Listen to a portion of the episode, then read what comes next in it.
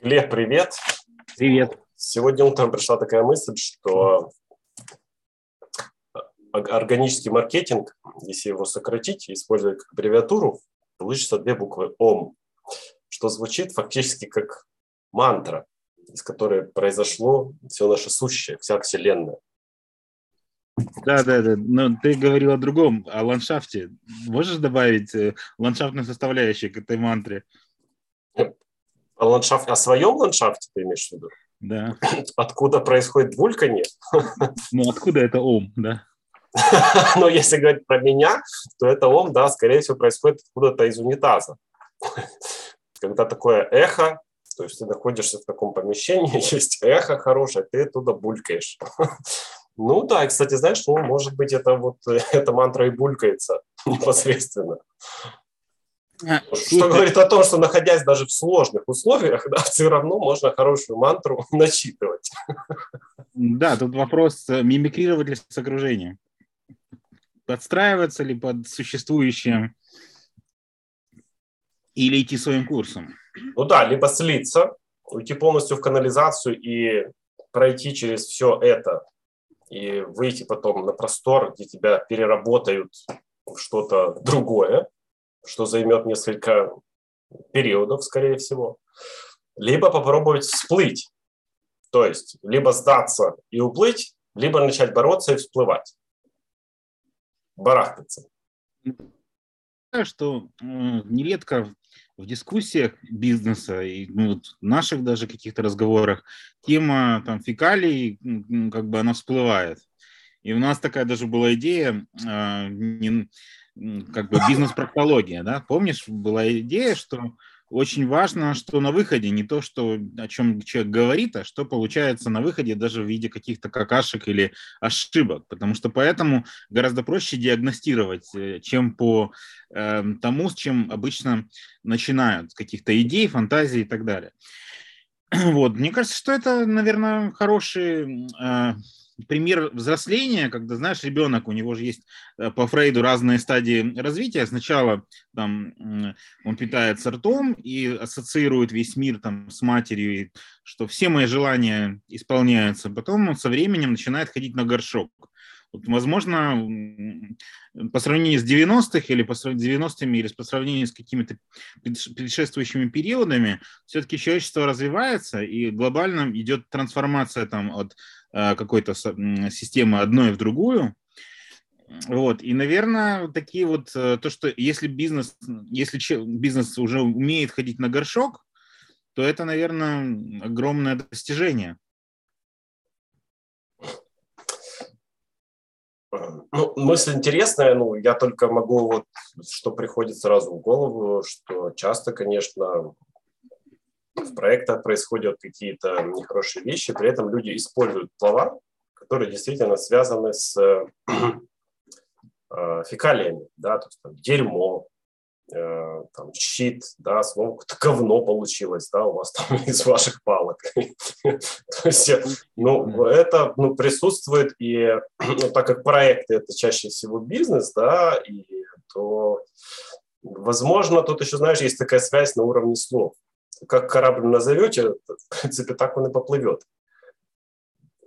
Тут еще интересно, что социальная ответственность, которая была введена Филиппом Котлером в, по-моему, в 2010 году, как не, неотъемлемая часть маркетинга или взаимоотношений продавца и покупателя, производителя, да, она же как раз тоже связана с определенным культурой человека убирать за собой убирать за собой отходы, социальная ответственность перед э, окружающей природой, перед э, теми людьми, которые окружают этот бизнес, и перед теми даже животными, да, э, какая-то экосистема возникает уже. То есть, и, в принципе, вот в современной реалии это тоже важная составляющая, она никуда не ушла, потому что мы живем в эпоху маркетинг 4.0, но в 4.0 это как бы составляющая, это такой маленький кусочек лекции.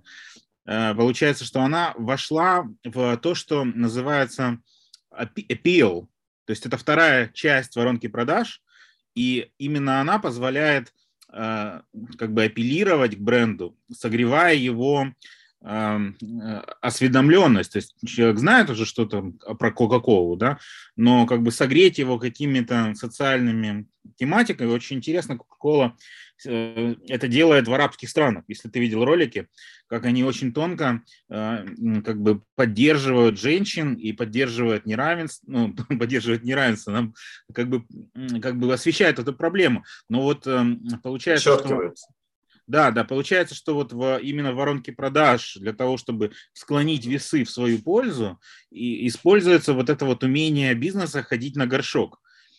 Да и, честно говоря, вообще, мне кажется, вот э, бизнес очень часто э, по возрасту э, не, не достигает до чего-то большего, потому что даже не, не все заводы готовы меняться к лучшему, не все производства хотят как бы разговаривать на каком-то взрослом уровне. Скорее всего, все сводится к тому, что, слава богу, они уже э, начинают убирать за собой мусор и смотреть на потери. Это, это в лучшем случае. Смотреть на том, где они теряют, теряют откровенные там большие деньги. И то это, скажем так, не, не везде и не всегда.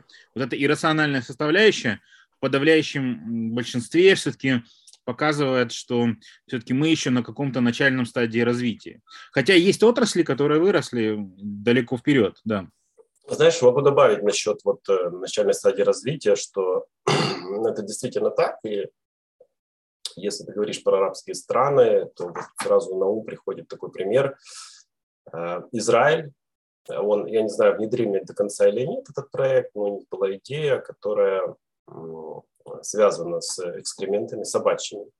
И она заключалась в следующем, что если на улице человек не убрал за собакой э, то, что она сделала, то это можно собрать и передать на анализ. И существует централизованная база данных. То есть ты, когда покупаешь какое-то животное, ты обязательно там регистрируешь ДНК этой собаки. И если кто-то нашел то, что ты не убрал за этим животным, и непосредственно принес на анализ э, эти вот э, остатки, то тебе приходит штраф какой-то там типа 500 евро, например.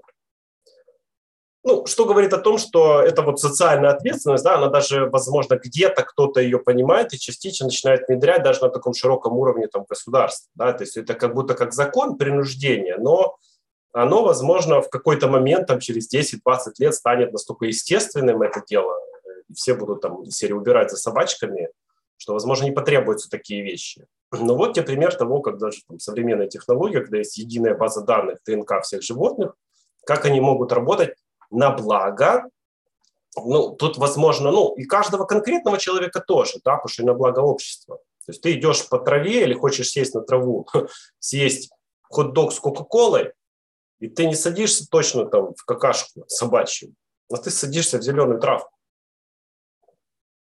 Это ты еще взял такой продвинутый пример. Ну, мы же говорим про современные IT-технологии. Э, потому что у меня был пример с арабскими странами, с Дубая. В Дубае выставка, которая э, в два, Дуб, Экспо 2020, может, ты слышал? 2020 слышал точно, был такой год. Насчет Экспо тоже их много разных существует. Ну, расскажи, интересно. Ну, у меня был такой кейс, когда значит, мои друзья, которые работают в Дубае уже многие годы, э, сосватали меня с организаторами этой выставки, и мы хотели органическую архитектуру представить, потому что э, выставка 2020, она еще, это было до ковида еще, на стадии организации я начал рассматривать э, значит, предложения, там метр квадратный стоил, по-моему, около 4000 долларов, но как бы, э, значит, мне было интересно, как потенциальный выход на, на рынок с органической архитектурой, органической архитектуры в Дубае нет.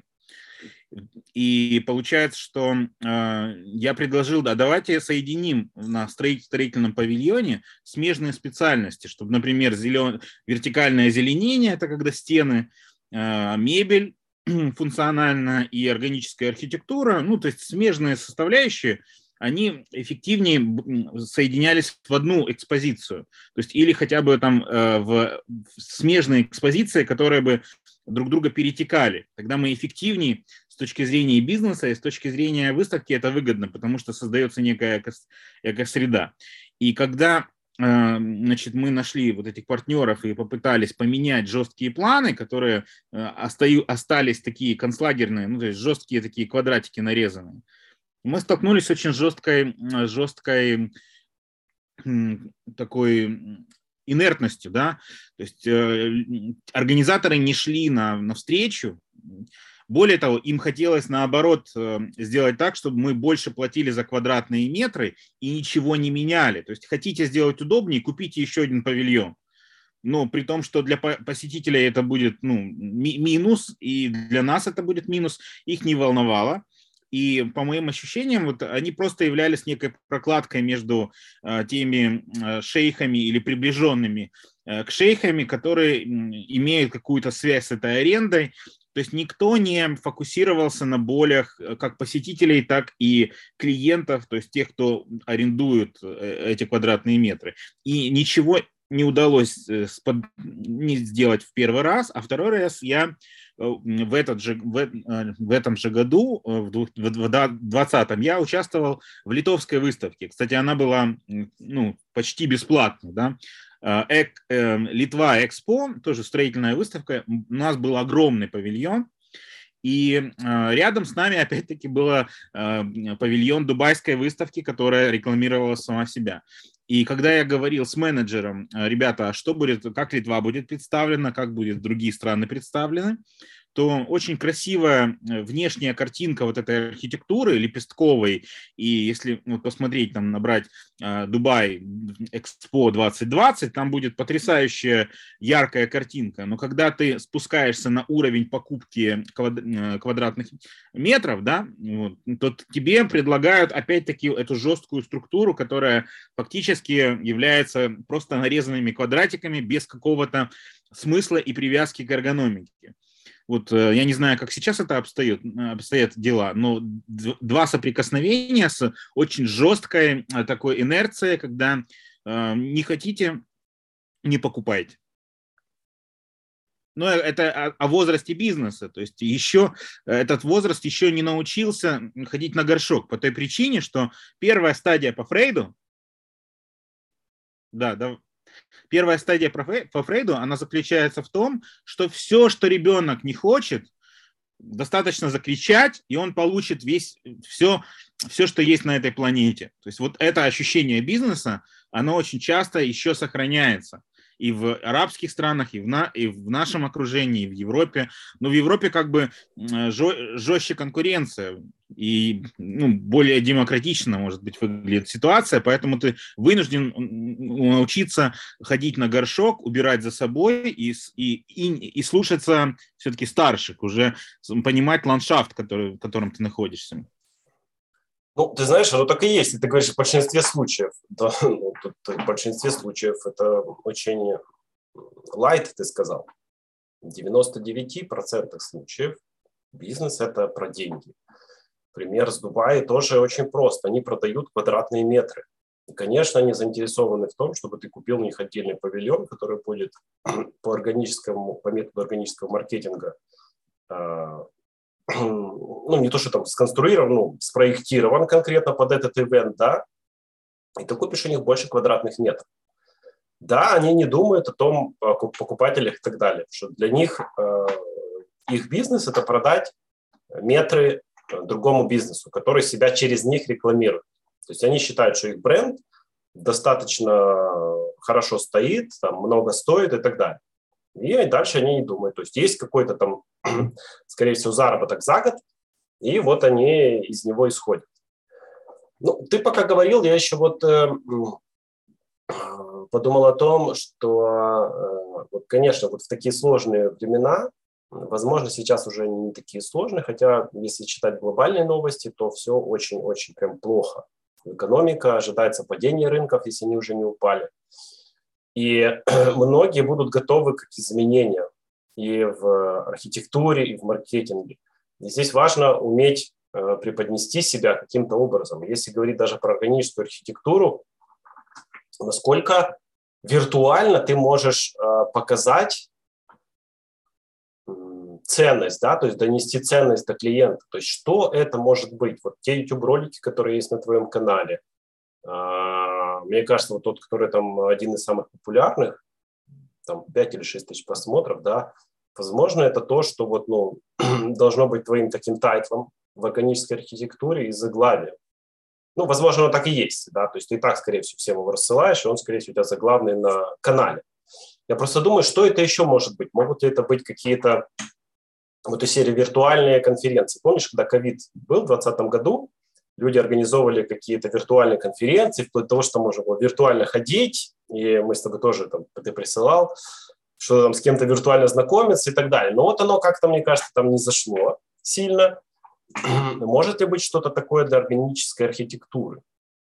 Э, ты понимаешь, ты больше сейчас говоришь про упаковку. У нас, например, был э, сайт, где можно было виртуально бродить по уже построенному объекту или проекты. Это было еще там 12 лет назад мы это делали. Но если нету резонанса с ценностями, тут очень важно сказать, что как раз органический как бы маркетинг, он учитывает ценности, которые есть в ландшафте. То есть вот, э, чтобы мы не уходили сейчас в, какую-то, какие-то глобальные теории, все-таки даже в, в разных странах, в тех же в Дубаях или в, в Украине, или где-нибудь там в Екатеринбурге, есть э, свои ландшафты, свой ландшафт для конкретного бизнеса. Поэтому ни в коем случае вот наши э, разговорчики по Фрейду, когда мы от латентной стадии идем там к, к фаллической и дальше, да, они, наверное, на разных этапах у каждого проходят. Но что сейчас происходит, сложно сказать, пока не внедришься в конкретные процессы бизнеса. Мы говорим, что есть некий общий климат, и, наверное, этот климат, в, как, как средняя температура по палате, она, скорее всего, что вот э, к, к канальной стадии развития, когда бизнес учится ходить на горшок и учится социально быть ответственным. Но то, о чем ты говоришь, э, как сделать так, чтобы подача продукта, например, органической архитектуры, больше э, цепляла аудиторию и раз, развивалась, это очень хороший, хороший вопрос. И э, я на него ответил только тем, что э, как раз вот все-таки ограничил целевую аудиторию, потому что у нас были разные периоды, когда мы, например, строили дома ниже себестоимости. И было, я, была такая иллюзия, что если мы будем строить сложные дома, органическую архитектуру, которая функциональнее, дешевле в два раза, чем, ну, не в два раза, но дешевле, чем коробки, то у нас появятся адвокаты. Но этого не произошло потому что э, ландшафт, то есть общие условия, которые, ну да, то есть они э, не располагают э, пока к этим продуктам. И ответ на этот вопрос, он, ну, отчасти, дал основатель органической архитектуры Фрэнк Ллойд. Он говорил так, что органическая архитектура возникает на фоне демократизации общества. И должно быть столько стилей, сколько людей, живущих в городе или в стране. Я буквально цитирую Райта. И э, вот у нас еще мы не созрели на то, чтобы проявлять свою индивидуальность через движение, чтобы эстетику рождать из своего удобного э, как бы, как бы э, расставления вещей в пространстве.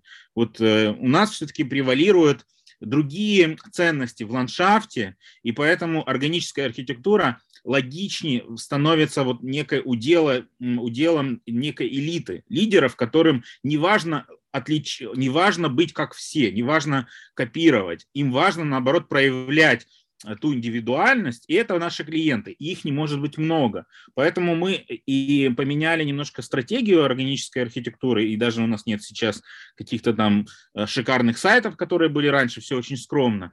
Вот. И в основном идет диалог с теми людьми, э, с которыми были соприкосновения по э, международным конференциям, где, мы, где я рассказывал, встречался, и в основном это и органические дома, они строятся в в кругу вот этих вот профессионалов, тех э, спикеров или тех, э, значит, э, например, ученик Голдрата Дариус, у него магазины в Литве по этой методике построены. То есть это некая, скажем, фича для тех людей, которые вообще понимают. Если посмотреть на рынок более развитый американский, то органическую архитектуру там вообще никто не знает. Это очень узкая привилегия очень богатых людей, и это стоит огромные деньги. Я вот сейчас на э, Фейсбуке органической архитектуры как раз э, пару часов назад запостил, что один из органических домов впускает экскурсии, и экскурсия, вход в этот дом органический,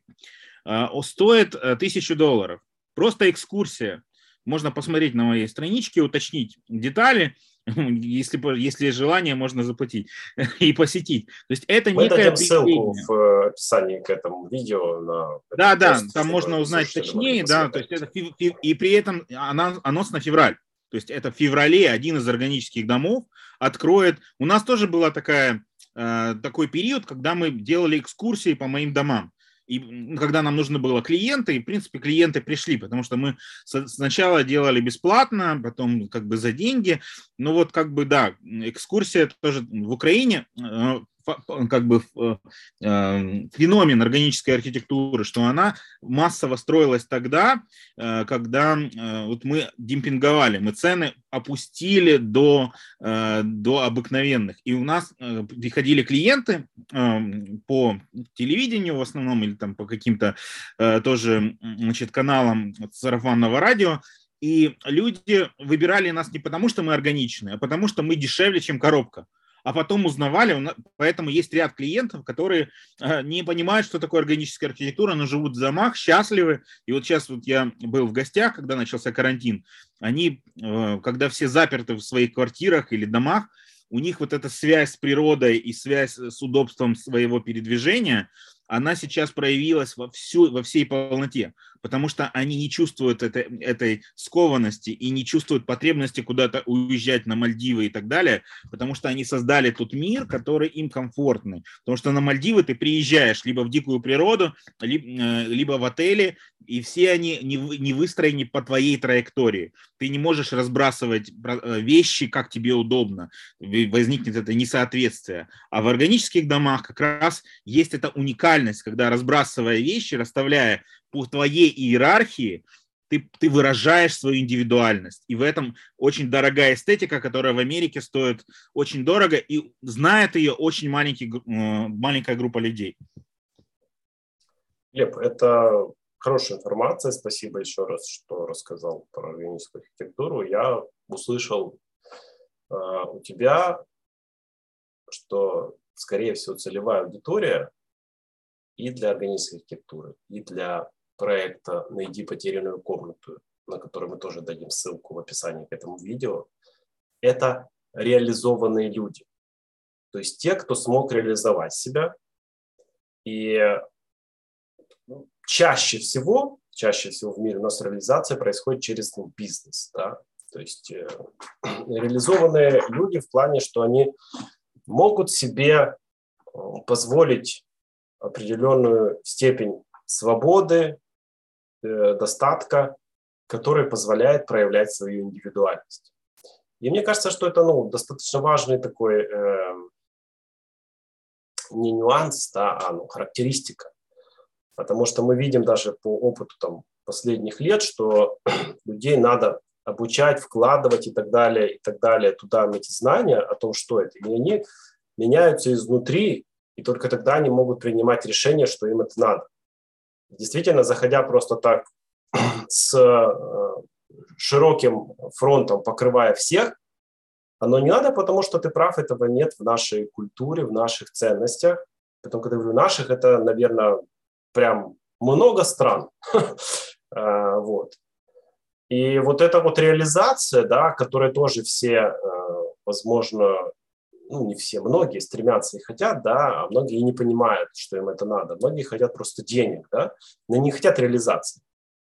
Это тоже важно. То есть если у человека есть вот этот смысл, смысл «я хочу реализовать себя», то он, скорее всего, вот именно клиент органического, э, органической архитектуры ну, в том числе и органического маркетинга.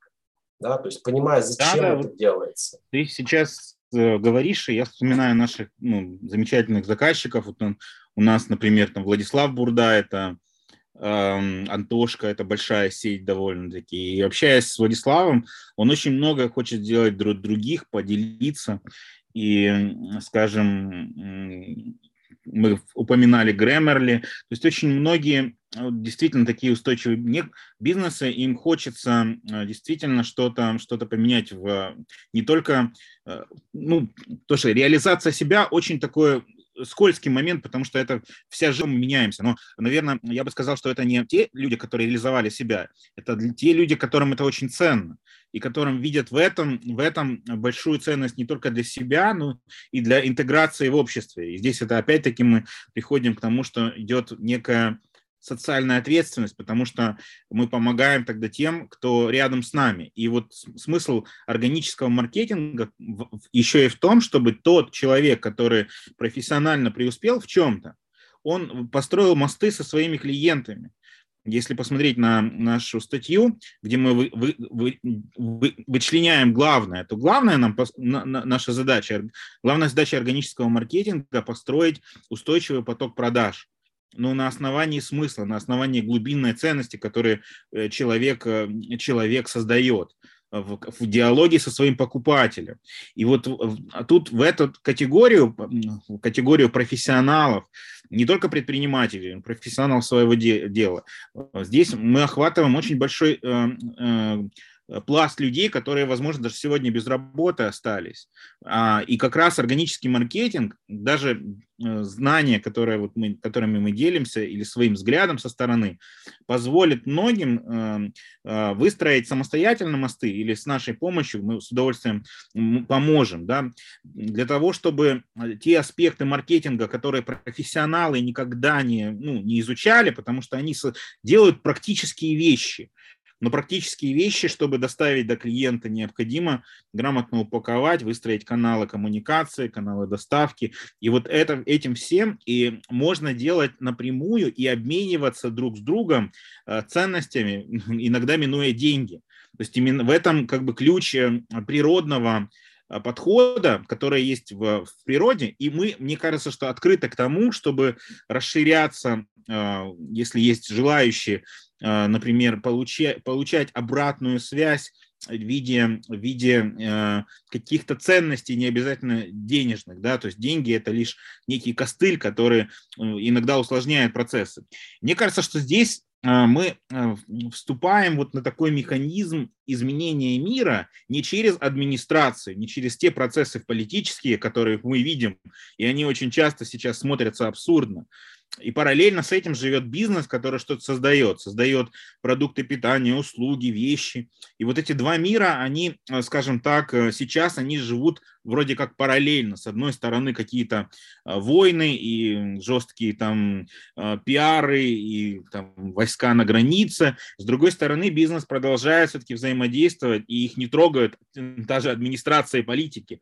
Вот мне кажется, что вот такая сложная картина, она гораздо упрощается, если мы посмотрим в историю, и, например, в 17 веке значит, э, Голландия а, представляла собой структуру, больше связанную с коммерцией, с Ост-Индской компанией, когда ценность, которую компания доносила миру, логистические услуги, они обеспечивали устойчивость всей страны, и государственная верхушка была лишь некой а, обслуживающей как бы администрацией, а, которая служила людям. И вот мне кажется, что администрация сегодня, когда у нас есть такая горизонтальная, горизонтальная очень мощная как бы связь в виде интернета, она еще больше должна быть э, а, этой, этой администрацией и выполнять свои функции.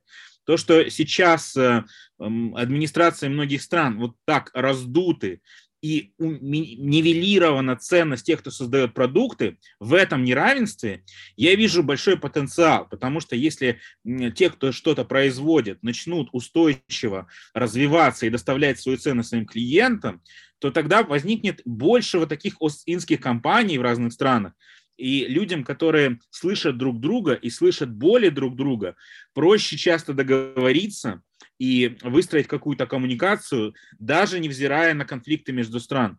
То есть я сейчас такую э, политические, получается, темы затрагиваю, потому что ценность органического маркетинга или ценность тех людей, которые производят – потенциально могут быть настолько э, велики, что они могут создавать такие ост-индские компании, которые объединяют, тушат пожары, уменьшают конфликты и создают э, мир, который более функционален. Ну вот это такая у меня ощущение, что потенциал нашего подхода, когда мы соединяем профессионалов, он может э, вылиться и в социальную ответственность в мире, в котором мы живем.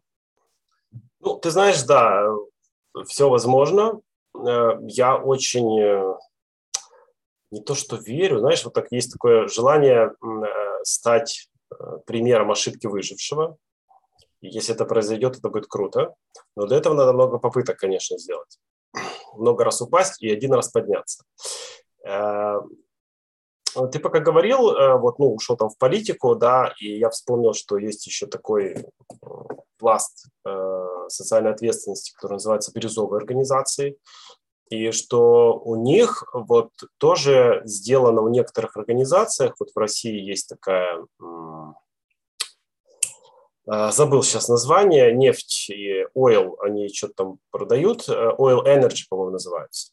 Они вот бирюзовые, работают по подходу там S3 социократия, и они проводят бизнес-экскурсии в своей компании. И эта бизнес-экскурсия тоже стоит денег. То есть это пример э, того, что, например, ты рассказывал про органическую архитектуру, да, когда вы хотели э, получить новых клиентов, вы проводили экскурсии по уже готовым объектам и их получили, и здесь тоже пример того, как люди доносят свои знания или свой пример хотят распространить как бы шире. Я не знаю, получают ли они от этого новых клиентов или кого-то там просто в свое комьюнити бирюзовое новых. Но у них есть такие бизнес-экскурсии, они стоят денег, не помню сколько, по-моему, в районе 500 долларов, для того, чтобы посмотреть, как у них все организовано и работает именно по бирюзовым принципам. И бирюзовая организация – это же тоже очень серьезная социальная ответственность. И мне кажется, что когда мы смотрим на органическую архитектуру, ой, на органический маркетинг уже, извини, вот на наш э, проект, на наш стартап даже, да, то, возможно, это то, на что мы можем равняться, например, бирюзовых организаций, так как это равняться в плане там, смотреть, какие у них подходы донесения информации до э, людей о себе, каким образом они взаимодействуют с теми, кто не знает, что такое бирюзовые подходы или социократия. Потому что фактически это тоже изменение твоих смыслов. Да? То есть если ты поменял себя и хочешь сделать организацию бирюзовой, то ты уже не работаешь на деньги. Ты работаешь на что-то другое. И как мы видим, этих бирюзовых их очень немного. Это говорит о том, что все-таки то есть мир в большом своем, таком, если посмотреть широко, он занят другим он там не в поисках смысла. А вот бирюзовые – хороший пример. А мы где-то там еще вообще вот с органическим маркетингом э, глубоко и далеко. Ну, на самом деле у меня есть какое-то внутреннее сопротивление, потому что э, бирюзовые идеи, они очень часто оторваны от ландшафта. Ну, вот, и э, особенно, знаешь, у Булгака, вернее, у Булата Акуджава есть замечательная книга «Проза. Визит Бонапарта». И вот э, он а, описывает взаимодействие между помещицей и э, крестьянами во время войны Э, Отечественной войны 12 года, то есть Наполеон идет, э, там наступает, там Москва сожжена, и вот они э, в одном из, какой, в одном из имений помещица принимает у себя Бонапарта. Да? И вот э, суть в том, что Булат Акуджава показывает э, отношения между, между крепостными и помещицей совершенно в другом ракурсе. Не в том, что вот кто-то кого-то эксплуатирует, но помещица – это та, которая э, помещик, Э, вот в, в изображении э, Акуджавы это тот, который заботится о каждом. И людям органично, когда за них что-то решают, что-то заботятся. И вот этот ландшафт, он, он как бы э, говорит о том, что ну, этот ландшафт не только в России, не только в Украине. А, возможно, он больше там а, восточным странам а, как бы органичный, когда есть шейх, который все решает. И людям это органично. Людям это органично, чтобы они не хотят принимать на себя решения. И в этих условиях вот такой подход холократии, бирюзовый подход, он, к сожалению, ему сложно, сложнее развиваться. Он должен учитывать, что отношения в обществе, они выстраиваются по больше, более вертикальным законам. Но в целом мир-то идет к, к тому, что эти вертикальные а, связи становятся неконкурентными. И вот глобальный а, ландшафт показывает о том, что все-таки есть большие преимущества у э, гибкого agile подхода, когда выстраивается вот эта ризома, которая, кстати, в нашей статье, это заглавная как бы иллюстрация. Ризома как некое противопоставление жесткой иерархии. Интернет это тоже некая ризома, то есть какая-то грибница, где есть множество валентных связей, которые могут создавать устойчивые соединения. Не обязательно выстраивать вертикаль. Но э, ландшафт э, показывает, что в некоторых странах эффективнее, э, пока что эффективнее использовать и такие связи. Я, почему сопротивление возникает? Потому что мне кажется, что наш подход, он как раз не идеалистичный, а больше практичный. То есть мы отталкиваемся от практического успеха доставки той ценности, которую производит, например, человек, к тому ландшафту, который есть на сегодня, без привязки какой-то идеологии, без идеологического крепежа. У нас есть пир-ту-пир коммуникация между тем, кто создает, и тем, кто покупает. И наша задача выстроить этот органичный поток по тем тропкам, которые включают в себя и холократию и жесткие вертикали. То есть мы э, выстраиваем эту эстетику, исходя из той ткани, которая есть на сегодня, ткани взаимодействия между людьми. Вот, и в этом плане у нас гораздо больше потенциал, и мы в себя включаем в том числе и бирюзовые организации, но потому что мы как бы э, понимаем ценности того и другого, но мы не привязываемся к какой-то идеологии. Наша идеология является поддержка людей, по, по две стороны. С одной стороны, тех людей, которые что-то создают, с другой стороны, тех людей, которые готовы купить эту услугу или вещь или, или что-то еще. И вот э, в этом и есть органичность, что давайте вы уберем всех паразитов, все лишние движения от доставки и создания ценности до того, как эта ценность будет улучшать конкретную жизнь.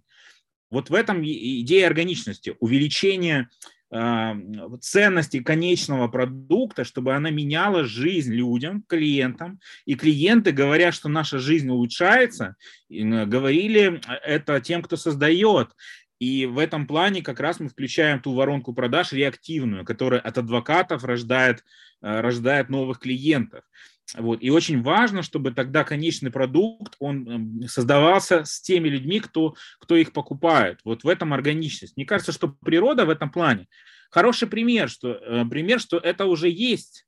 И э, как архитектура говорит о том, что, смотрите, э, коробка по всем параметрам устарела, и нужно выходить из коробки потому что функциональнее боль, другие пространства в, в природе вы не найдете прямоугольников и коробок, да, там везде процессы э, взаимосвязи, и даже сама по себе коробка уступает сотам.